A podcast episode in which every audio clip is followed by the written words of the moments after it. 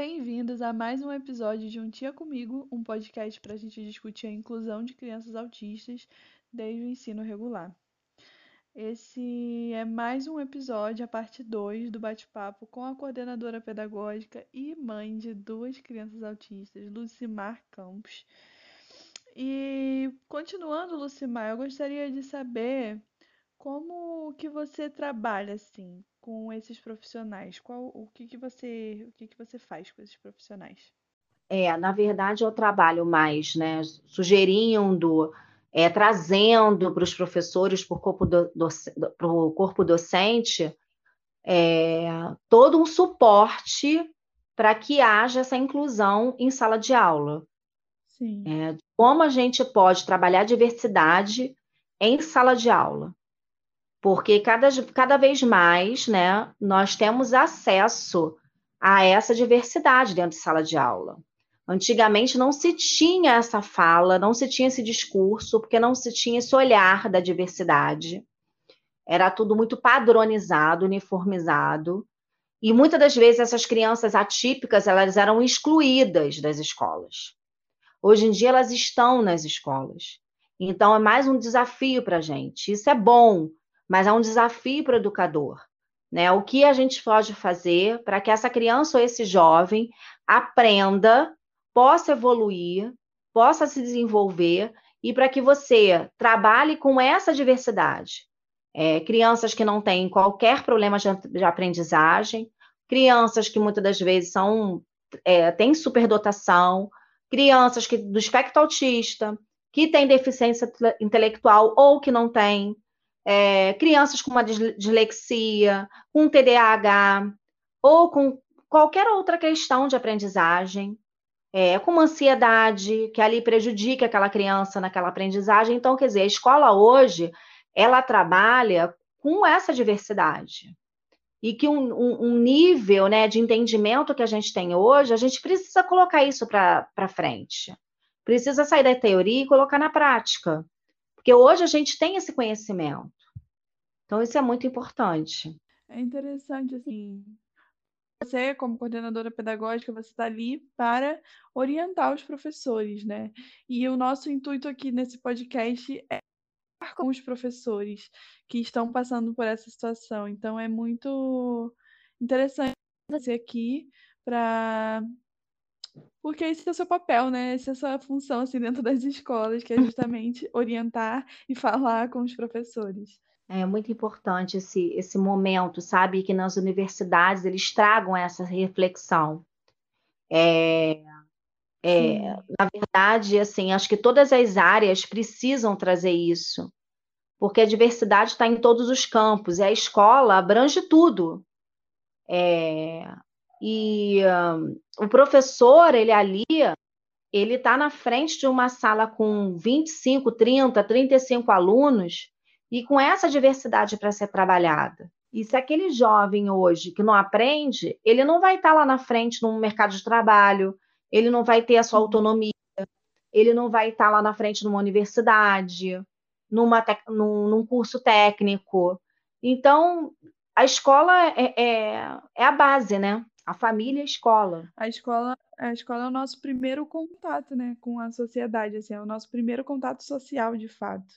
Então ali tem todas as pessoas que um dia vão virar médicos e advogados, enfim, todas as profissões, né? Todos os profissionais. É que eles começam. E quão importante é a gente introduzir essas crianças do espectro autismo dentro desse mercado de trabalho, dentro dessas profissões, né? Porque isso é a gente vê muito pouco isso, porque é, até pouco tempo atrás, a história da educação inclusiva, inclusive, ela é muito recente. Então, até pouco tempo atrás, a gente via é, como doentes mesmo, né? E aí agora a gente começa a evoluir e a buscar essa inclusão e ter essas crianças dentro do ensino regular, no, na, no ensino fundamental. Então, é, esse é um momento, eu acho que dos profissionais realmente essa importância em todas as áreas, mas sobretudo os professores, que a gente sabe que a faculdade de, de pedagogia não prepara e ainda mais as, as matérias específicas, né? Que a gente fala de um ensino primário, então seria um fundamental 1, por exemplo. Então, a faculdade de pedagogia ela não prepara o professor para lidar com isso. Então, buscar sempre conhecimentos a mais, né? E, e educação continuada, quanto isso é importante. Verdade. Isso é muito importante, porque dialogar sobre isso é informar a sociedade, é dialogar, conscientizar, é você trazer isso à tona. É, as pessoas falam, ah, nunca teve tanto laudo como hoje, nunca apareceu tantas crianças com alguma questão, ou dentro do espectro autista, é, parece que virou moda, a gente escuta muito isso. Mas não é, é porque hoje existe um trabalho que a gente consegue identificar essas crianças e que elas estão na sociedade, elas estão agindo, elas estão nas escolas. Né? A vida está acontecendo para elas. Elas não estão trancadas. E uh, isso é importante para que lá na frente essas crianças hoje, esses jovens hoje, possam ter autonomia na sociedade, possam estar engajados no trabalho, é, com alguma autonomia, formando suas famílias, tendo as suas vidas com independência. Então, isso é muito importante. É, existe também uma questão de, de ser uma responsabilidade social, né? Então, assim, é, isso não, não deve ser um assunto discutido só dentro do âmbito escolar, mas em toda a sociedade, porque é uma responsabilidade nossa como sociedade incluir essas crianças, incluir essas pessoas. Com certeza. É, você acredita que tratamentos alternativos podem ter resultados satisfatórios em casos como transtorno do espectro autista? Como, por exemplo, o REI, que pode ajudar o desenvolvimento do aluno na escola e no dia a dia?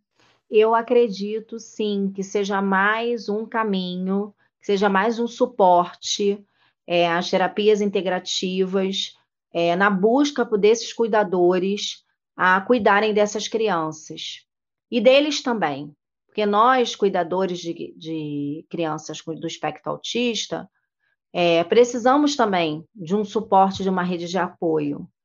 E uh, essas terapias integrativas, como o reiki, por exemplo, que não são terapias invasivas, elas não trazem uma percepção do, do ser integral.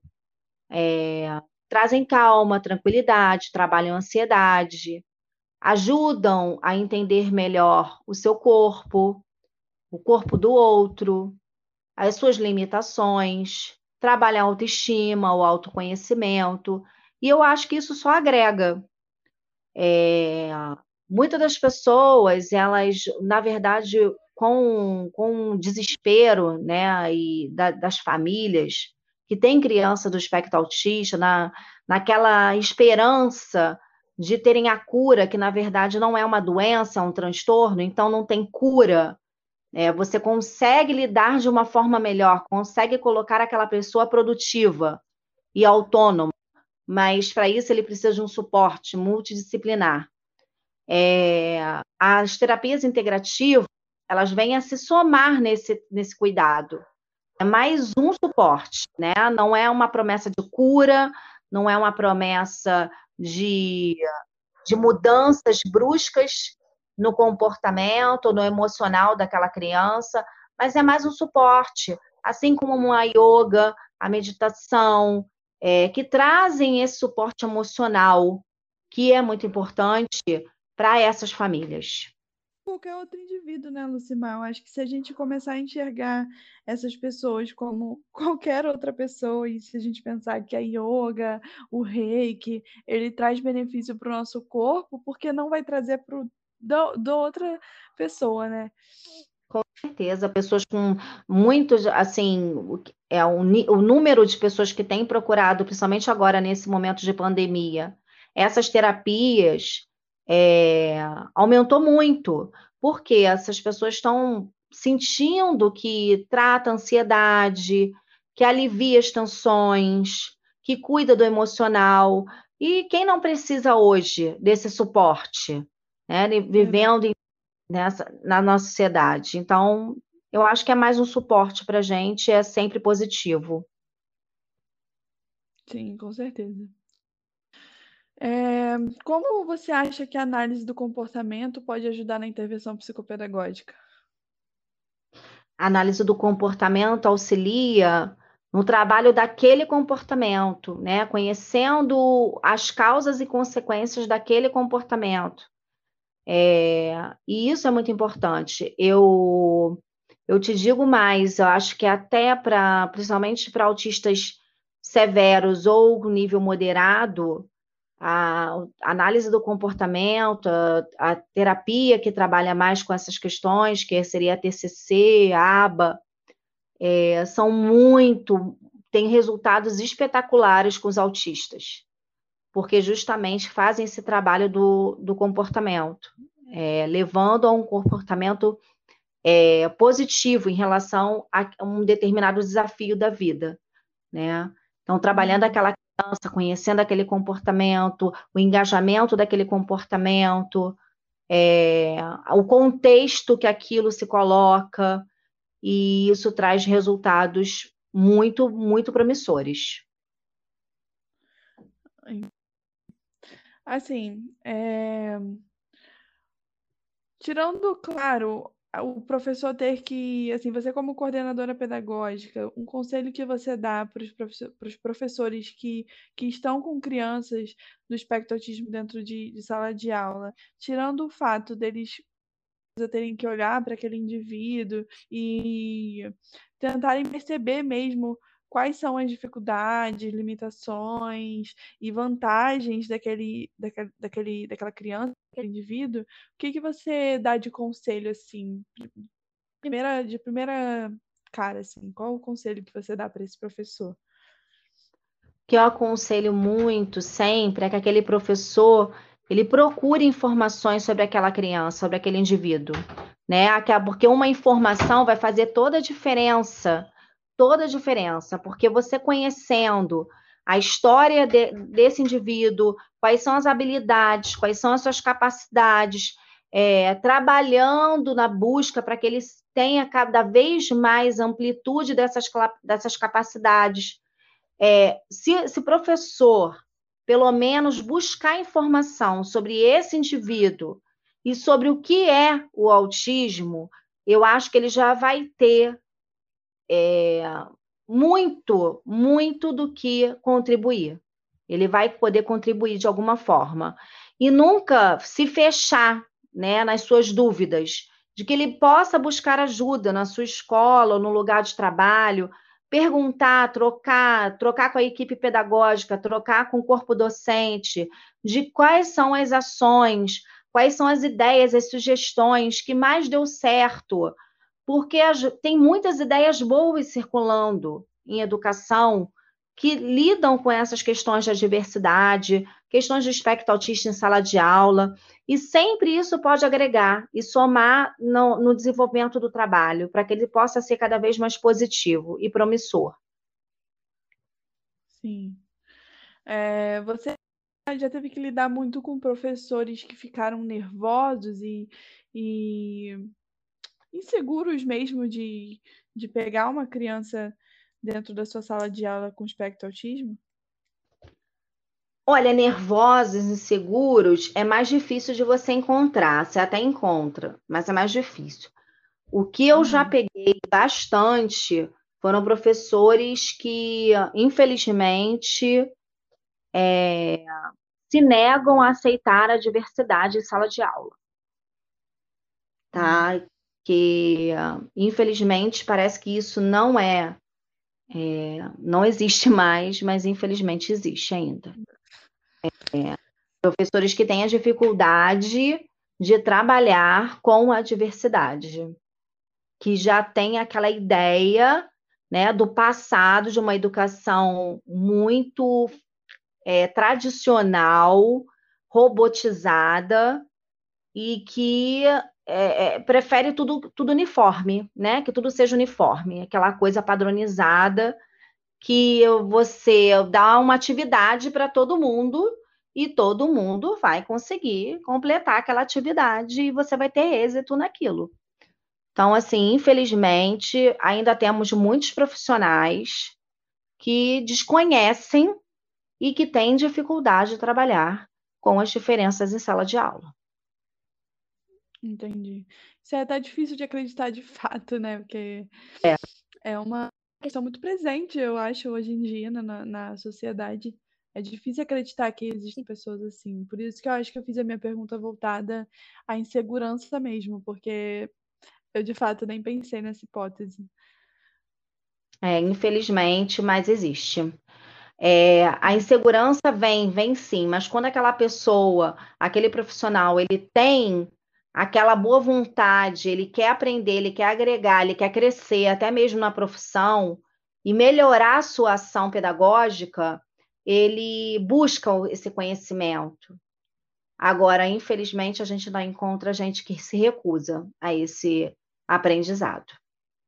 Entendi. É complicado. Lucimar, qual é o conselho que você dá para os milhares de profissionais que muitas vezes não têm o recurso necessário, assim, nem conhecimento para lidar com as crianças?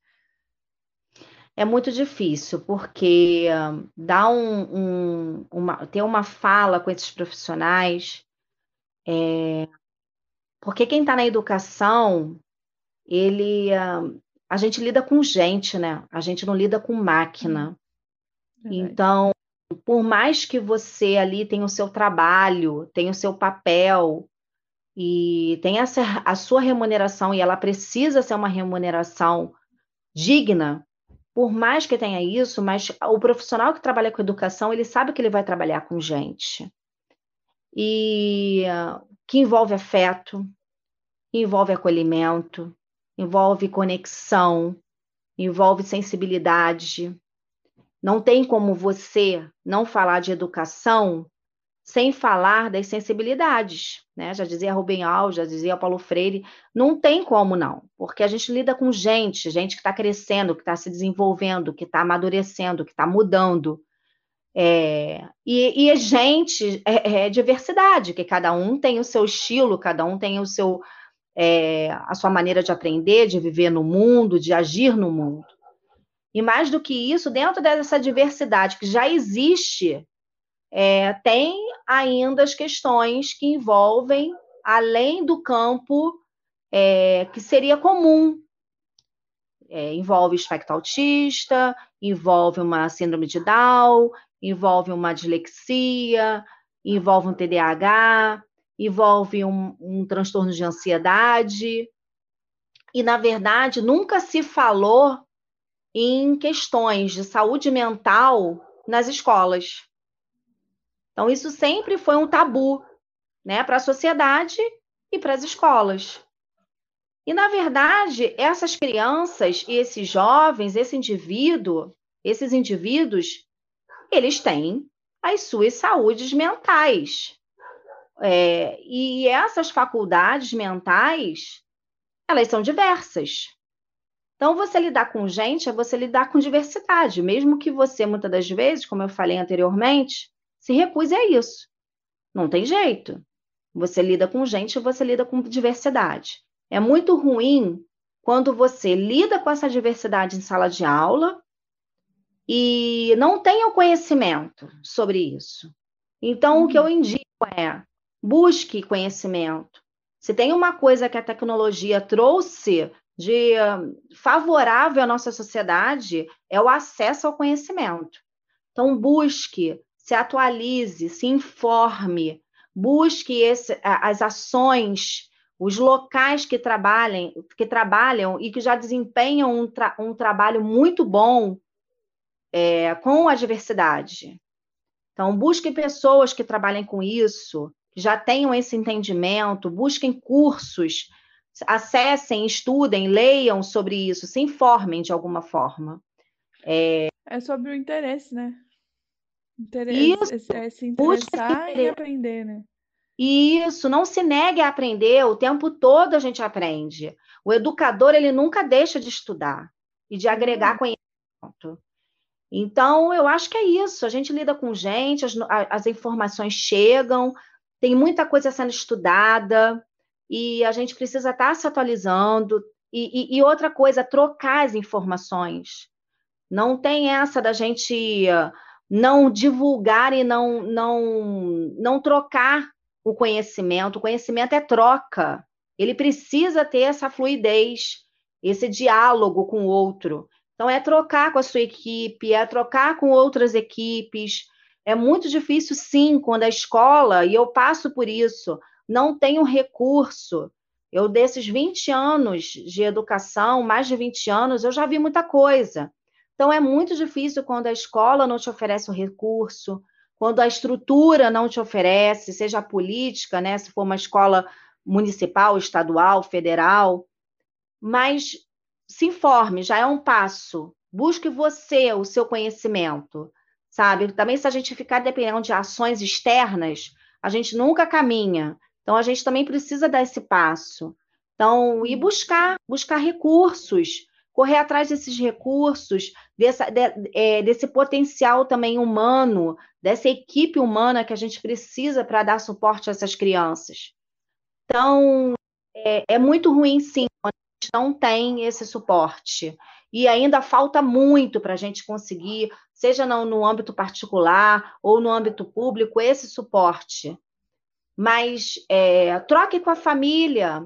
Muitas famílias que é, é, vem estudando, vem cobrando dos terapeutas informações. Então, troque com essa família sobre essa criança. Eu acho que só tem a ganhar. Sim, com certeza.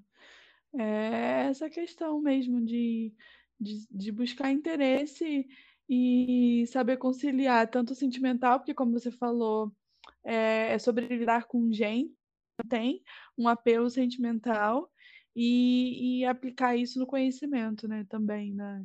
no aprendizado. No... Eu acho que é, que é mais isso, assim, né?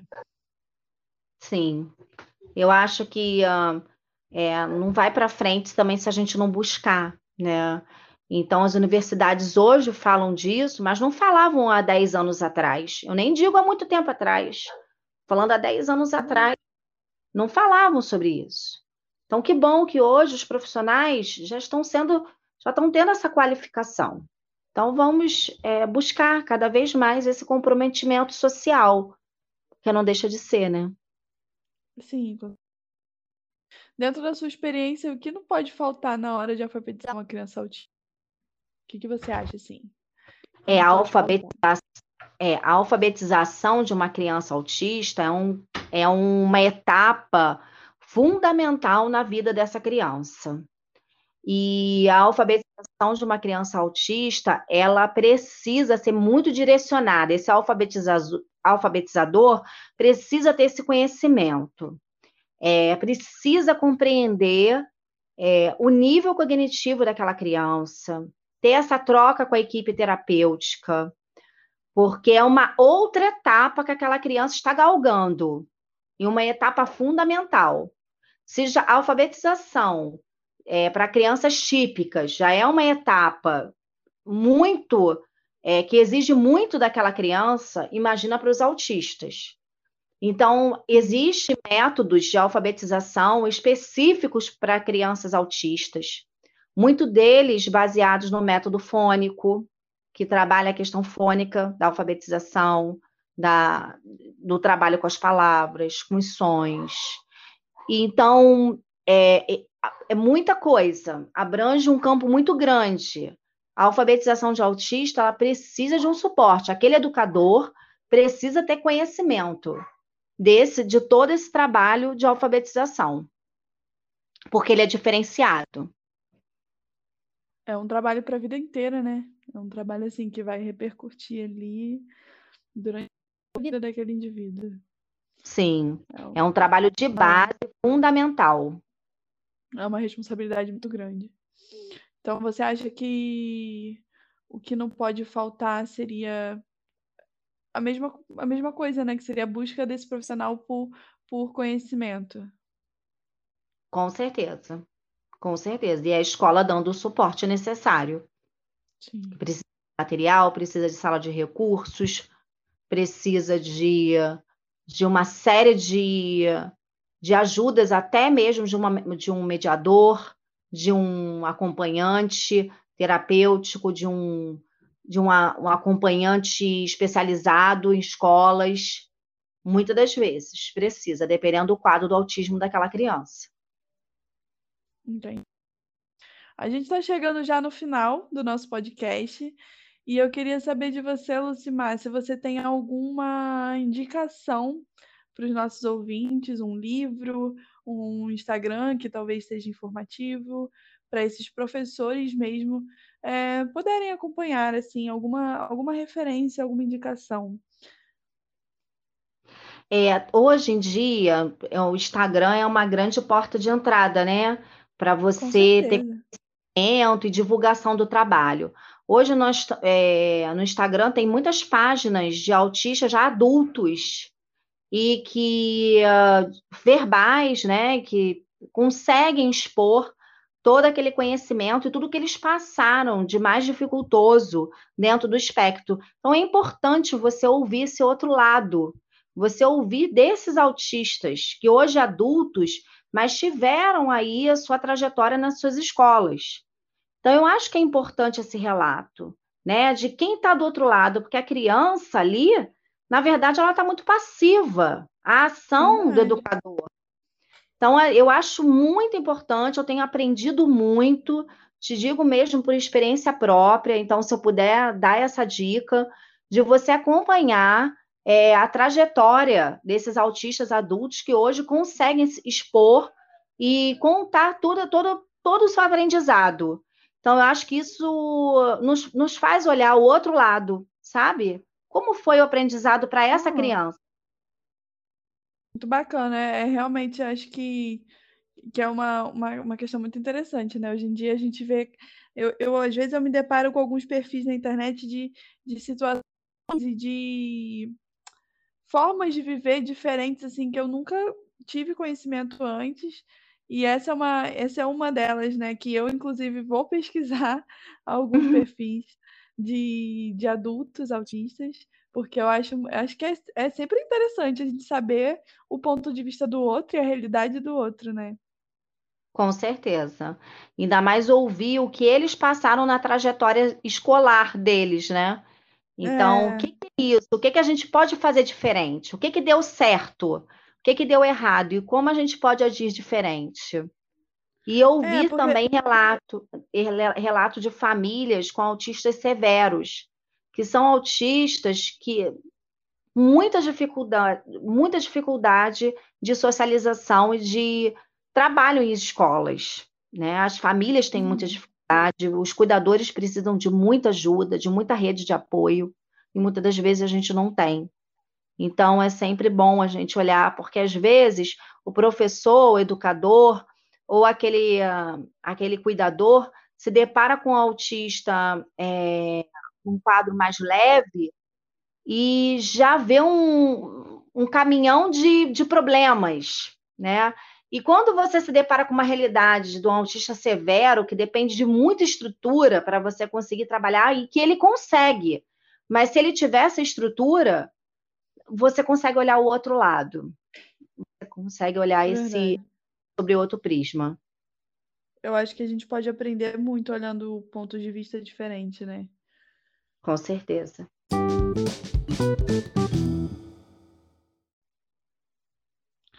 É isso, muito bacana essa dica, muito obrigada mesmo.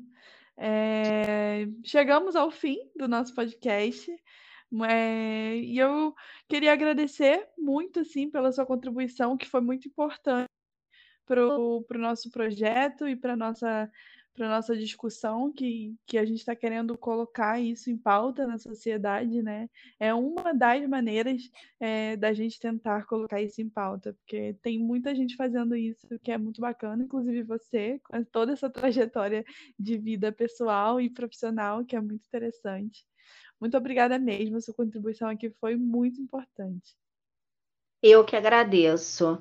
Me sinto assim muito satisfeita em poder contribuir de alguma forma é, com um pouco de conhecimento que a gente traz sobre o nosso dia a dia.